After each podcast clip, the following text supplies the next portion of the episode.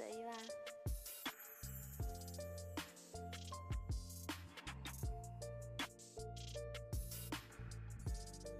Hello，大家好，我是海蒂，我是瑞瑞，欢迎回到海瑞共玩的频道。上一集我们有谈论过我是自由工作者，那这一集我们想要跟大家聊什么呢？嗯、呃，我想要跟大家聊有关就是我的专长跳舞，有这个工作职业带给我工作以外，觉得在人生的路上有很多的不一样的体验跟启发。那我们这一集就是聊关于你在跳舞带给人生中的启发。那我也准备一些问题想跟你交流。想要问你一个问题：从什么时候开始跳舞？我国中的时候开始跳舞，然后为什么开始跳舞？是我想到以前好像很常会看电视，因为以前没有手机嘛，以前就只有 BB Call。对。然后很小的时候，很常看电视。然后有一次在电视上看到一个有关舞蹈比赛的节目，然后那时候就看到，就觉得哇，我也好想要那样子，因为在看他们跳舞的样子就是很帅啊，然后很好看啊，然后每个人都很会打扮，然后就很想要成为跟他们一样那个样子，然后在电视上面就有一个偶像的感觉。对，一个偶像，就想要追寻他们。成为那样子的人，对，然后因为那时候太想要成为他们那样的人，然后因为以前我国中的地方附近是没有可以学跳舞的地方，然后我就记得我那时候还特别每个礼拜假日的时间，然后坐火车到宜兰去的一个街舞教室上课。那后来你就跳舞之后，你有什么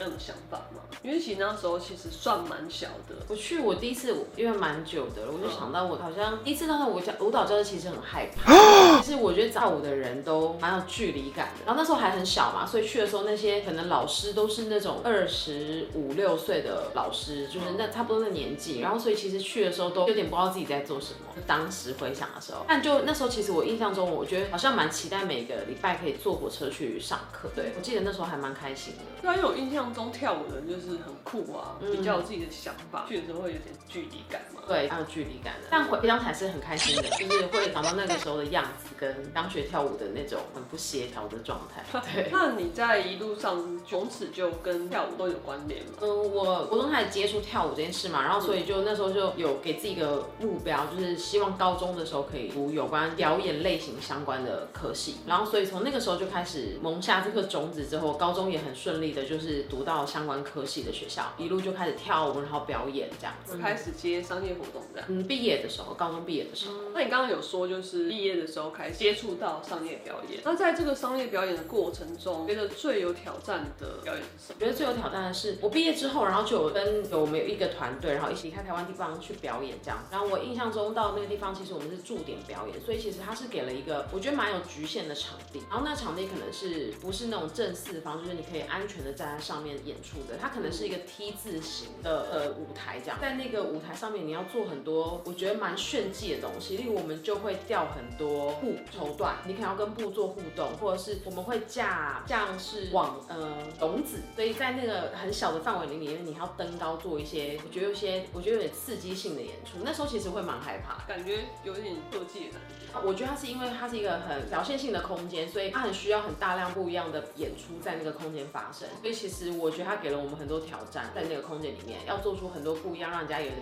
哇的那种演出，比较特别一点，比较吃惊一点的感觉。对，那你当初比较有点挑战场地，你是怎么克服的？用什么心态去面对？我其实我觉得我是，呃，因为工作需要做出很多我觉得是很冒险的事情的时候，其实我花了很多时间做心理上的建设，因为就是你根本没有试过，所以你会很害怕。然后我也因此那样的空间其实也受过蛮严重的伤，就是我记得有一次在演出的时候，准备要下舞台的时候，我的尾骨去撞到那个桌角，然后我其实当下是完全下半身是没有任何知觉跟感觉的。其实我觉得那过程当中，其实也让我克服，其实在一次一次的练习当中，其实他是能克服那个恐惧，就是从你未知到你练习，到你有点认识它之后，到你熟悉演出的时候，它其实都是一个很好的呃跨越，嗯，就是一直在挑战自己，对，做不到的事情，要去面对自己内在的恐惧。对，那下一个问题是你认为舞蹈是如何影响你的生活跟个人成长？诶、欸，我觉得它影响了，我觉得有三个面蛮重要的。第一个就是健康，然后第二个就是社交，第三个就是自信。健康是因为我觉得我不算是一个非常自律的人，那它成为我的工作的时候，我就必须要时常去面对到它。嗯，那它，我觉得起初有点像强迫性我去动不动我的身体运动嘛，类似像运动这样，因为我本身就是用是，因为如果没有跳舞这件事，就只有瑜伽，但我本身。可能没有其他运动习惯，我觉得它是一个让我很维持在身体在一个很很好机能的一种方式。然后还有一个是社交，我觉得因为透过舞蹈，它其实不需要语言。我其实因为舞蹈这件事也认识很多，可能是我的学生或是一些跳舞的朋友，我们就是因为跳舞的原因而认识，然后有更了解彼此，然后也因为这样成为朋友。我就觉得跳舞这件事情它很特别，是它不需要先说话。其实你可能到一个空间工作，你们是因为舞蹈，所以你们可以先透过的表现去认识到对方可能是什么样的个性的人，进而我觉得蛮好玩，是在用言语去了解到这个人，其实他是很快速被连接的。第三个我觉得是最好是自信，所以其实舞蹈带给我很多自信，是我从平常没有察觉到自己原来是在这个地方是充满了很自信的时候。有听到你说他是用舞蹈去交流，蛮有画面的，好像大家就是心照不宣，不用说太多话，然后大家就是用这样去沟通。我觉得自信也是蛮好的。我觉得是一个建立自己自信的蛮好的方式。我觉得我们看起来这个人好像很漂亮，然后长得很好，然后呃说话很很很有力这样子。但那可能就是看到外外在。我觉得舞蹈这东西是蛮心里面的东西，就透过舞蹈去展现你内心的，少用文字去叙述的那一块。下一个我想要问的是，你最喜欢的舞蹈风格是什么？那你为什么会最喜欢他？因为这个真的是一直我都有点回答不出来的问题，是因为我的舞蹈真的是它没有属于任何什么风格，它就是属于我个人自己的风格。然后我觉得当听到音乐很自然的摆动，跟很自然你会想要做出可能一个手，或者是一个眼神，或是一个态度，我觉得它就是一个很迷人的地方。它没有任何风格去界定它。所以听起来就是对你而言，舞蹈不是一个很喜欢某一种风格。一定需要哪一种？那你就是很 flow 的去感受你想要的东西。因为我每次听到可能某一个音乐或者是某一个节奏，我就会自己脑袋就会有很多画面。然后那可能也不是任何的风格，像在我的身上，我我我都我觉得都可以，它都是都是我的样子。你身为一个舞蹈老师，现在啊，你也没有特别想要喜欢搞什么样的舞蹈风格吗。我最喜欢其实就是我刚好提到，就是我很习惯会在可能坐车的路上，或是等车的过程当中，或是在睡觉前，可能听到某一些我我觉得特有感觉的音乐，我就会把它存起来。嗯，然后当我需要创作的时候，我拿出来的时候，我就会很瞬间跟他做。我记得我前一阵子有问过你说，现在这年纪还可以。学舞蹈嘛，还可以跳舞嘛，嗯，然后你就举了这个例子给我，嗯，在旁边看，有时候看你备课什么的跳舞，我现在渐渐可以模仿出一些舞步，就是跟一开始的时候很不一样。一开始的时候就会觉得这要这样，这个要这样，就每个动作就会比较纠结，嗯，感觉就会比较难上手，然后会觉得比较没有成就感，嗯。那现在呢，我就抓到一个诀窍，就是跟着音乐的摆动。然后我就会特别喜欢教我这种很有感觉的东西。对，因为像很可能很多时候学生会有他自己想要学的 MV 舞蹈，或者是现在很流行的某一支舞蹈，很多人跳。嗯，但我最喜欢教的是我自己最有感觉的时候编出来的东西。嗯，因为其实经过几次的这样的经验，学生都会感觉得到我对某些教学的时候的那个状态是非常的兴奋，或者是非常的有感的，会感觉得出来，能量感觉就不一样。对对，那就是呃，能量感觉不一样嘛，所以你会依照自己真的很喜欢的去教学，而不是说现在流行什么我们就去教什么。还是我觉得还是因为还是符合现代人，还是会需要这市场。就是你的学生如果今天告诉你说他就是想学这这首歌，你还是会符合他的需求。但如果在没有任何呃限制下，我都会希望可以教我最喜欢的、最有感的音乐跟呃最跳出来最有感觉的动作，这样感觉就比较爽了。对啊，就是自己特别喜欢的东西。哦，那我再来问，就是我比较好奇，学生在学习舞蹈方面最常遇到的挫折是什么？就是有什么纠结啊？有什么年纪上的制约吗？还是有技术上的制约？你是如何帮他们度过这个挫折感？我学生最常跟我说的就是他们年纪很大。当然，我也是有一些比较年轻的学生，但我想到第一联想到是我有一些学生是是姐姐，或者是已经是年纪再更大一点，有像阿嬷。阿妈的的年纪，然后他们可能就是因为早期一开始是学有有氧舞蹈，但是他们他们想要学习更不一样的，像年轻人现在学的，在他们年纪的想法里面，觉得这比较像年轻人学的舞蹈，他们也想接触，他们就会来上我的课。嗯，但当他们一开始接触到这个东西的时候，他们会受到年纪的制约，嗯，因为他会觉得这东西是年轻人在跳，所以他的年纪跟不上，不可能，一定学不来这样子。我其实呃在前一阵子也有分享过类似像这样的文章，是因为。我觉得所有的舞蹈都不应该被年纪被框架，因为我觉得舞蹈就是到小朋友到老像阿公阿妈，他都是能做的，只是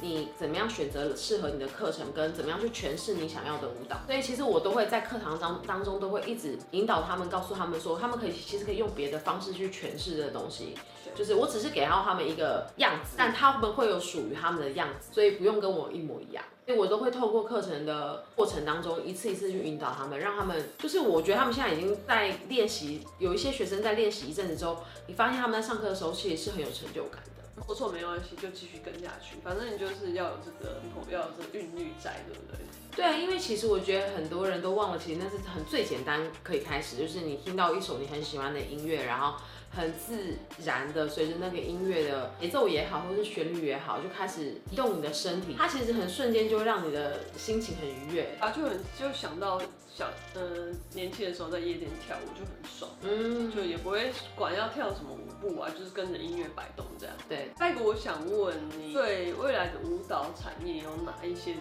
看法？我觉得我没有任何的看法的原因是因为因为现在有太多线上课程或是跟 AI 结合的科技，它可以做。做出很多虚拟的人，但是它可以做出很专业的舞蹈的动作，所以我觉得重点是所有的人都应该要意识到要开始活动运动自己的身体，我觉得太重要了，因为随着年纪一点点一点的增加，我们要怎么样延续身体的状态，一直都处于在比较好的样子，如何如何维持好的的状态？对啊，就是运动，就是运动。所以你认为它就是返璞归真，不要去想说未来可能会发展到什么样，但是你就是做你想要做的运动，你。选择你会开心的运动去做，这样对。那下一个问题，我想问，你认为对于想要成为一名舞者的人，最重要的品质是什么？我觉得是热情，只是舞蹈这件事情，就是也不是不只是舞者这件事情，就是你在做所有事情都应该要保持着高度的热情，就是它是一个让你可以不断的去尝试学习，然后呃不断的一直前进的一个动力，热情的部分。最后一个我想要问是在你的舞蹈生涯中最难忘的时刻是什么？最难忘的时刻是我每一次看到学生在上课的过程当中的投入跟呃。下课前的记录的那个满满的成就感的样子，都是对我来说都是很抓的成就感。然后我觉得对我来讲很重要的原因，是因为我觉得在我在同时间付出我专业的时候，我也在同时间呃实现我自我价值的时候。就是我在做这件事情的时候，其实我都会觉得哇，其实你在短短的六十分钟也好，或是九十分钟也好，你就可以让一个人从他可能一整天工作都很紧绷，或是在家庭生活也很疲劳的时候，他在这个六十分钟、九十分钟之后，他整个人是完全是一个全新的样子。嗯，你就会觉得哇，就是很开心，然后希望他们可以一直持续这样的活动下去，就是感觉好像可以为别人带来什么东西。对，然后同时间你自己也会有满满的快乐跟，就是一种利他的感觉，被利他的感觉。以上就是瑞瑞对于舞蹈一个热情的分享，也带带来给他很多不一样的人生启发。在这个过程中，也看到了很多辛苦的那一面，就是这个辛苦也带来很多的成就感。我听完之后，我觉得，嗯，人生就是这样，你想。做什么事情就是勇敢的去做，嗯，当然中间会遇到一些挫折的事情，那就是去面对自己自己脆弱的那一面，然后去疗愈它，让自己成为一个更勇敢的人。我觉得我很幸运是可以做一个我喜欢的，我有兴趣而且很热爱的事情，成为一个成为一个事业。嗯，然后在这过程当中，其实我觉得舞蹈在呃很多时候都在陪伴我面临我很很多时候的脆弱，就是很多比较内心深处的的故事，都是透过舞蹈然后去。去呈现它，或者是在我在创作的时候，其实我也会透过创作去呃抒发我很多内心世界的感受。所以其实我觉得我们都可以找到一个让自己可以帮助自己，嗯，同时间也可以让自己一直持续的维持下去的一个运动。所以我这集分享给大家，如果你对跳舞有兴趣的人，其实不要害怕你的年纪，或是害怕你从来没有学过，或是担心你学不会，其实这个都不是问题的。只要你愿意出去，然后去尝试，它都会是一个很好的开始。那就是我们的分享。如果你喜欢我们的内容，请订阅我们，帮我们按赞，分享给你朋友。要记得开启小铃铛，才不会错过我们的最新影片哦。下次见，拜拜。